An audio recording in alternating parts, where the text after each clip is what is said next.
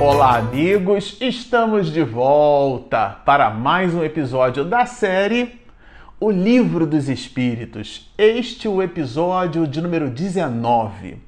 Bom, para você que está nos acompanhando no canal, nós estamos estudando esse livro, esse opúsculo maravilhoso, o Livro dos Espíritos, e estamos começando pelo começo que é que significa isso? Apreciando as 17 partes que introduzem a doutrina espírita como doutrina filosófica, é, com insumos religiosos e desdobramentos e finalidades de ordem moral, com igualmente religiosa, tendo como epicentro da análise do espiritista a figura de Jesus como sendo esse norte verdadeiro, bem esposado por Allan Kardec quando vai trabalhar conosco a existência, a ideia de um ser perfeito, é, de um modelo e guia para a humanidade. Estamos falando da questão da clássica questão 625 do Livro dos Espíritos, aonde vamos estudá-la mais tarde. Mas como dissemos, vamos começar pelo começo.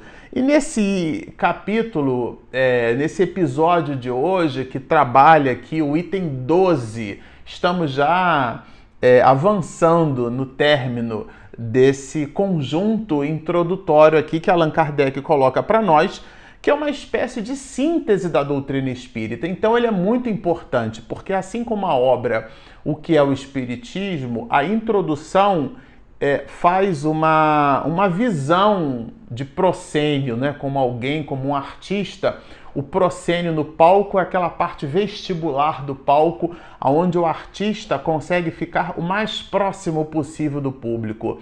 Então, o proscênio da análise da doutrina espírita, o que há de mais próximo como elemento introdutório, se faz aqui na introdução e mais especificamente nessas 17 partes. Nós estamos na 12 parte das 17 partes e é realmente um material riquíssimo. Se você puder, inclusive, depois é, refazer a, a leitura dos textos e, na medida do possível, como é um vídeo, você assisti-lo novamente, fixando alguns pontos que a gente é, colocou, ou, sobretudo, reforçando os pontos que vocês no estudo também depreenderem como importantes. Aqui a gente traz aspectos essa obra, na verdade, ele é um cubo multifacetado e a gente traz facetas desse processo. E uma dessas facetas, contidas aqui nesse item 12, começa com uma iniciação de Allan Kardec muito curiosa, né?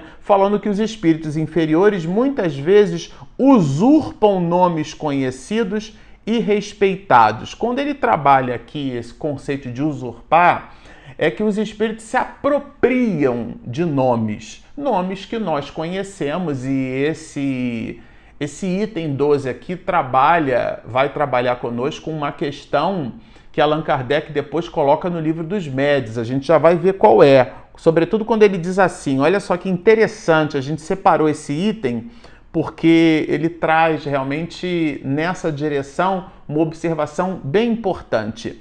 Quem pode, pois, afirmar que os que dizem ter sido, por exemplo, Sócrates, Júlio César, Carlos Magno, Fénelon, ele desfila aqui nomes muito importantes, né? Napoleão, Washington, entre outros, tenham realmente animado essas personagens. Então aqui Allan Kardec traz nessa reflexão algo que ele vai abordar mais tarde, na quinta obra por ele expedida, né? Estamos falando do segundo livro da codificação espírita e a quinta obra é, literária, abstração feita a multiplicidade de artigos na revista espírita, mas Allan Kardec, até esse momento, tem escrito o próprio livro dos Espíritos, depois, mais tarde, o, o, Espiritismo na sua manifestação mais simples, a Revista Espírita, a obra O que é o Espiritismo e, e depois o Livro dos Médios. Aqui no Livro dos Espíritos ele traz para a gente elementos que depois, na obra O Livro dos Médios, ele vai estudar conosco no capítulo de número 24,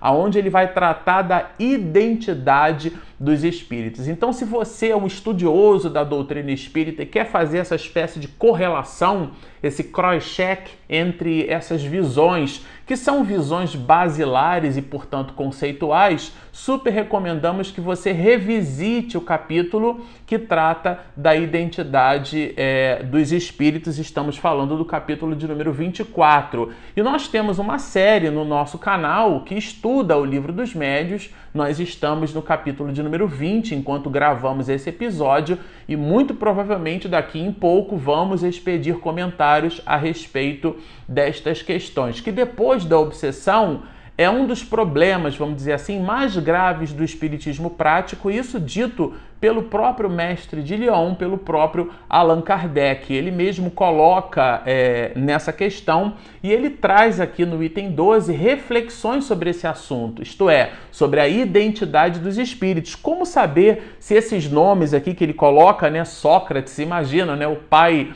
da filosofia, o patriarca da filosofia, tudo aquilo que conhecemos como princípio filosófico é, no, no Ocidente veio certamente do pensamento desdobrado de Sócrates pela multiplicidade dos outros filósofos na história da humanidade. Ele fala aqui de Júlio César, é, cita aqui alguns imperadores, alguns nomes importantes trabalha também a figura de Napoleão, né? Todo mundo, depois de Jesus Cristo, Napoleão é a figura humana mais biografada no planeta. Então, Allan Kardec, vamos dizer assim, como uma provocação, né, na nossa leitura, coloca esses nomes no sentido de nos fazer perceber como imaginar ou como depreender, como ter certeza que a mensagem que vai expedida numa reunião mediúnica é assinada ou depreendida essa mensagem como sendo dessas pessoas, de fato são dessas pessoas. É disso que trata esse item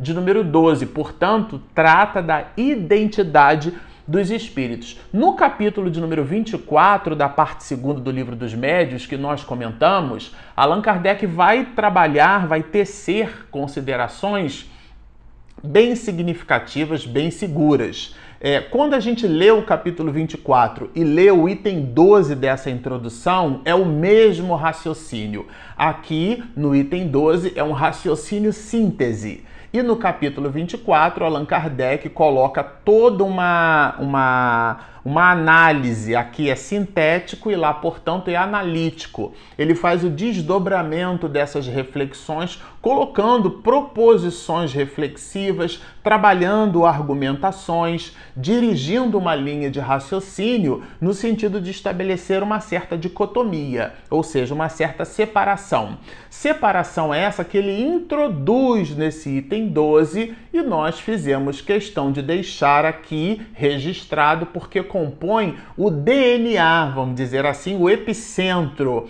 da, dessa análise, qual seja a da identidade dos espíritos. Então, se o item 12 tivesse algum nome, já que na introdução é simplesmente 12 em algarismo romano, né? É, ele teria esse nome, Identidade dos Espíritos. Então, portanto, Allan Kardec vai dizer o seguinte: não possa né, essa manifestação ser de modo tão autêntico como por uma certidão de registro civil pode ao menos, então ele estabelece aqui, por presunção, segundo certos indícios. Então, não há como a gente ter numa comunicação mediúnica uma espécie de tabelião espiritual, vamos dizer assim, né?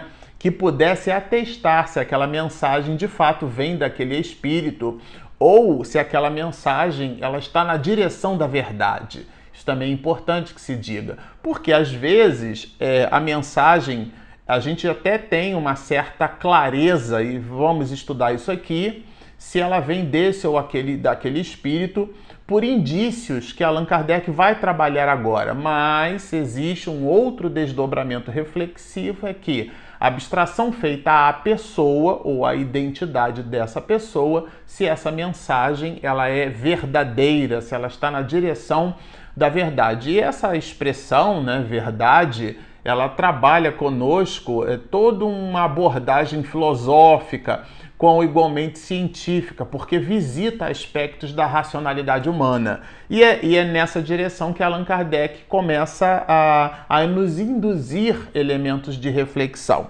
E ele vai nos dizer o seguinte: olha, é, sucede geralmente que sua linguagem se revela de perfeito modo com o caráter que tinha aos nossos olhos quando vivos. Aqui ele já começa, o mestre de Lyon, a estabelecer uma certa relação ou separação nessa relação.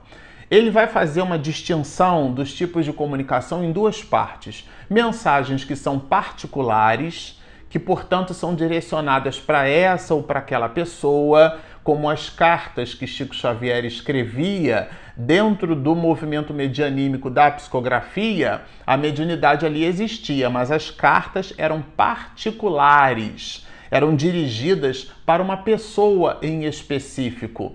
E o que comprova isso são elementos na carta que são elementos de ordem individual, qual igualmente particular. Então, citações que eram colocadas na carta que o médium mineiro jamais teria condição de saber. Né? E isso é uma certa atestação. Aqui, quando ele fala dessa linguagem é, não entendamos linguagem como sendo erudição linguística, ou como sendo um fino trato na concordância verbo-nominal, ou como sendo uma aplicação é, muito correta da gramática normativa. Não.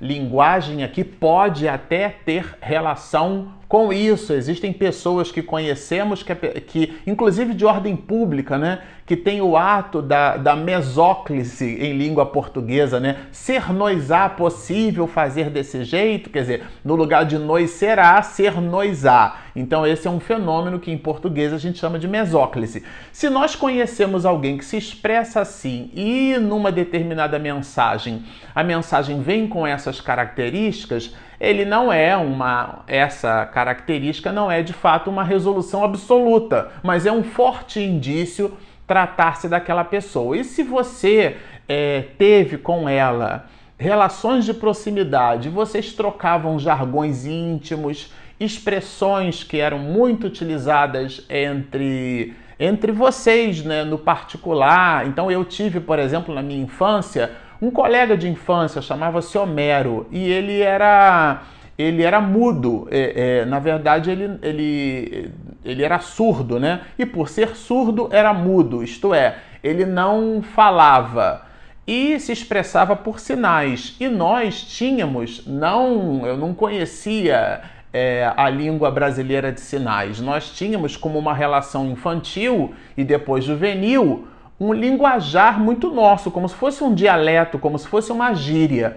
E nós usávamos expressões, e existiam algumas expressões que o Homero usava comigo e que eu usava com ele, que eram é, pouco conhecidas essas expressões até entre os familiares, porque era uma expressão que a gente já usava na hora de jogar bola, na hora de, de brincar como crianças. Certamente, se esse espírito, em se manifestando numa reunião mediúnica, é, faz, através da psicografia ou de algum outro elemento, suscitar essa reflexão que é muito particular, ela certamente vai resgatar em mim parte dessa identidade, que é a identidade do espírito. Então, quando ele fala de caráter particular, né, aos nossos olhos, quando Allan Kardec cita isso aqui, é nessa direção.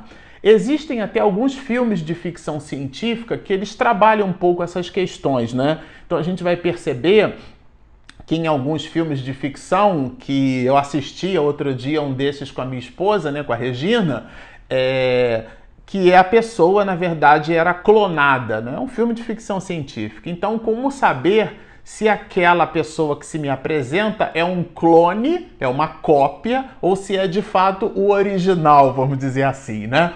Então, a pessoa que estava ali ao lado da, daquela proposta de originalidade ou de clone, ela fazia algumas perguntas específicas mas perguntas que estivessem relacionadas ao fino trato ou ao trato individual, né?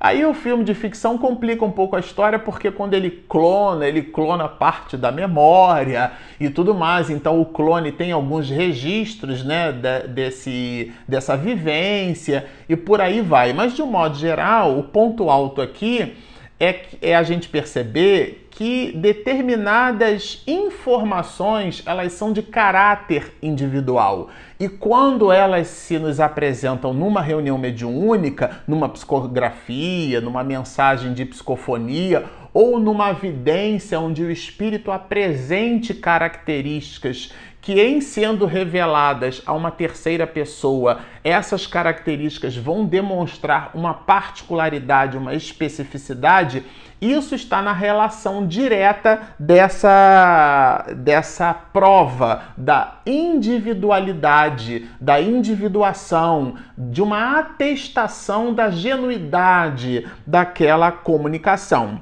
É, Allan Kardec, então, portanto, vai dizer que isso constitui indício de identidade. Né? E ele desdobra isso quando nos revela que um filho não se enganará de certo com a linguagem de seu pai ou de sua mãe. Por quê? Porque são. Por que, que Allan Kardec traz a ideia do filho e a ideia da mãe e do pai? Porque são relações de intimidade dentro do ambiente familiar. Então, ele vai dizer assim: passam-se às vezes coisas íntimas verdadeiramente empolgantes. São essas cartas de Chico que citamos, porque as pessoas quando leem elas se emocionam, porque ali é uma atestação, é uma atestação subjetiva, é verdade. Por que, que é subjetiva? Porque vem do sujeito, vem da pessoa. Somente a pessoa é capaz de atestar a veracidade daquela informação. Por isso que são relações subjetivas. A gente não consegue ponderar essa análise. O que é que significa ponderar? Pesar, medir, avaliar quantitativamente para depreender por certo depois qualitativamente. Não. Essa observação, que pode ser uma medição sim de caráter é, científico, tem a sua psicogênese numa certa subjetividade. Como a gente vai observar, né, o pai da psicanálise, Sigmund Freud, quando trabalha as relações do inconsciente, visita proposições de subjetividade porque estão na razão direta do sujeito. Então é disso que trata. Quando a gente examina o Espiritismo como ciência, é, a gente tem que tomar muito cuidado, porque o Espiritismo, como ciência, não é uma ciência exata, como a matemática. Aliás, o próprio estudo da matemática, quando a gente vai observar né, os números racionais, os números irracionais, a gente vai observar ali uma certa abstração. Né? Se você pega, por exemplo, um segmento de reta e aquele segmento de reta se te apresenta é, da pontuação 1, né? Iniciando com 1 até uma escala de 1 a 10. Quantos pontos existem naquele segmento de reta que você classificou de 1 a 10, ou de 0 a 10, ou de. Não importa, né? Quantos números você consegue obter ali? Infinitos números. Agora, se você pegar uma porção daquele segmento de reta, por exemplo, de 1 a 2, Quantos números você consegue obter de 1 a 2? Igualmente infinitos números naquela porção do mesmo segmento de reta. Essa abstração de, de infinitude, ela está contida nas ciências exatas, mas essa abstração visita uma relatividade, como pode eu ter numa porção do todo o todo da porção. Como eu posso ter uma infinitude na parte com igualmente no todo? Essas reflexões, elas derivam da análise de uma ciência que nós colocamos como ciências exatas. E a gente está dando um exemplo, a gente podia ficar aqui a noite inteira conversando sobre isso, o dia todo, né? O tempo que você se permitir assistir a esse vídeo. Mas o fato é que aquilo que chamamos de ciências exatas, pela exatidão da sua proposição, é certo que a matemática se nos apresenta como uma ciência que promove a exatidão do raciocínio. Esse aqui é o ponto. É, ela não dialoga exatamente com as proposições que são é, efetivamente colocadas na ciência espírita. A ciência espírita observa o espírito.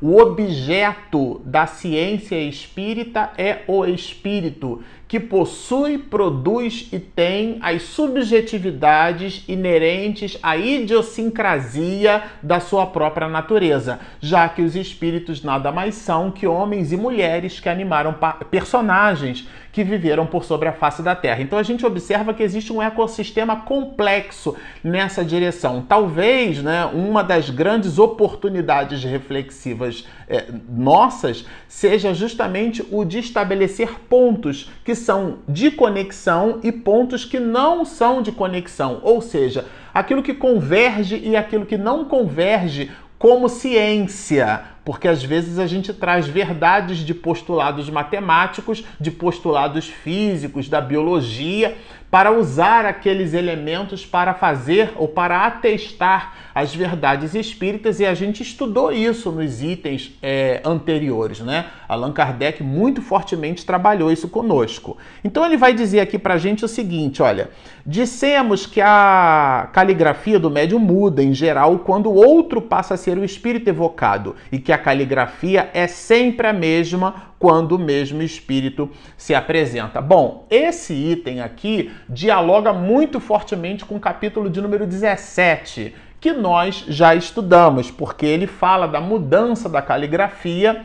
Essa também é uma relação subjetiva, mas é um dos itens que nós poderíamos colocar como fazendo parte da análise, se de fato, como diz João, se o Espírito vem de Deus. Então ele vai, por fim, arrematar, nos dizendo que as assinaturas são obtido de exatidão perfeita então é, é, bem interessante isso, quer dizer, é, também se, se compõe como uma análise. É óbvio que quando estudamos mediunidade, quando estudamos as manifestações mediúnicas, quando estudamos a psicografia, a gente vai entender que existem médiums que psicografam mensagens e são médiums intuitivos, ou seja, recebem pela veia da intuição, logo são eles que, que escrevem, eles os médiums aos médiums que, que, que efetivamente doam a sua estrutura anátomo-fisiológica. O que é que significa isso? O médium escreve mecanicamente, então a mensagem se dá à revelia, são médios mecânicos, e existem outros que pululam entre a intuitividade e os processos mecanicistas, são chamados de médios semimecânicos. Essas características, elas influenciam, óbvio, no processo decisório da assinatura de uma mensagem mediúnica, porque não necessariamente necessariamente foi o espírito, pode não necessariamente ter sido o espírito quem a assinou. E aqui ele já assim a gente é, pode desdobrar também que quando ainda não estão completamente desmaterializados, né, conservam esses espíritos as suas manias que tinham na Terra, porque são as idiosincrasias humanas. A gente observa isso na mensagem, às vezes o jeito de falar, uma gíria, uma forma errada de se expressar do ponto de vista da gramática normativa, mas que aquilo fizesse composição do traço de caráter daquela pessoa. E aquilo se vai revelado na mensagem também uma maneira de atestar. São provas morais de identidade, únicas, invocáveis, tratando-se de coisas abstratas, portanto, do jeito particular que cada um se utiliza na sua expressão. Agora, aqui a gente vai trabalhar a ideia da índole da pessoa na mensagem. Né? Uma coisa é o jeito de se expressar, a outra é como naquele jeito eu, eu coloco a minha mensagem. Então, inquestionavelmente, o espírito de um homem de bem não falará como de um perverso ou de um devasso. Então, se você conhece a pessoa, você tem mais ou menos uma ideia da forma de se expressar. Existem muitas mensagens que pululam aí pelas listas de WhatsApp falando que a mensagem vem do Dr. Bezerra de Menezes, mas aqueles de nós que nos permitimos o direito, com igualmente o dever de estudar Dr. Bezerra de Menezes, vai perceber que não trata-se de uma mensagem expedida pelo médico dos pobres, pelo alarido que coloca, pelo sensacionalismo, pelas previsões de futuro, não dialogam com o princípio, com a eloquência moral dada, identificada, é uma espécie de DNA, né? é, do Dr. Bezerra de Menezes. É disso que trata aqui Allan Kardec.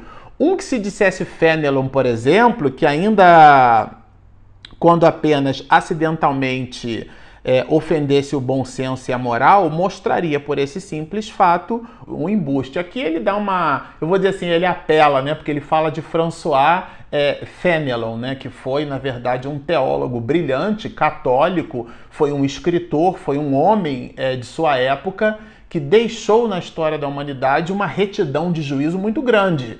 E se esse homem se apresenta, a mensagem se apresenta em sendo desse homem, assinada por ele, Fenelon, e o conteúdo não dialoga com o princípio que Fenelon deixou por sobre a face da terra, certamente, por mais tenha a assinatura, não trata-se de Fenelon, né?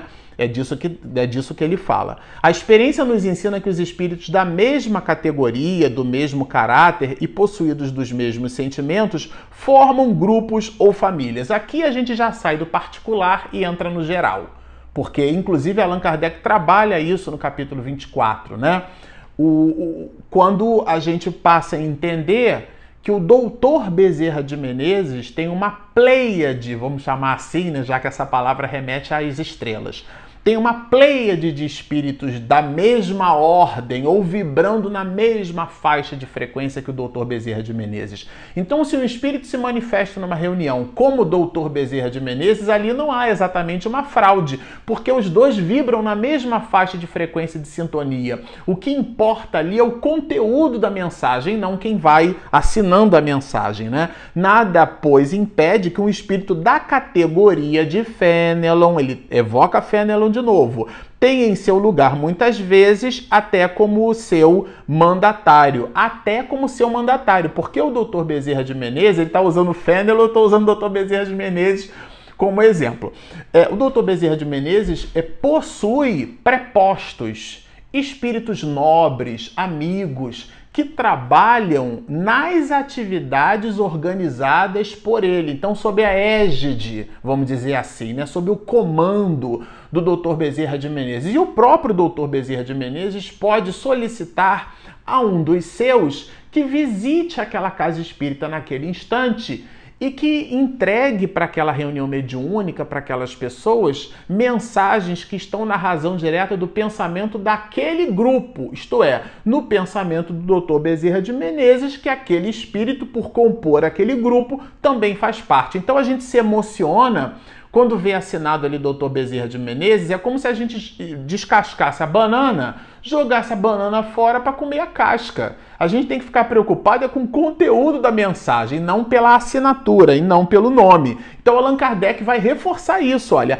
Indiferente é o nome pelo qual se dá a conhecer, porque não, não é o objeto da atenção, repito, está na mensagem. Gente, isso é muito importante ficar claro porque é o epicentro desse item 12, né? O mesmo, entretanto, não é admissível nas evocações íntimas. Então ele faz essa distinção. Quando a evocação, quando a mensagem tem caráter intimista ou particular, a análise é uma.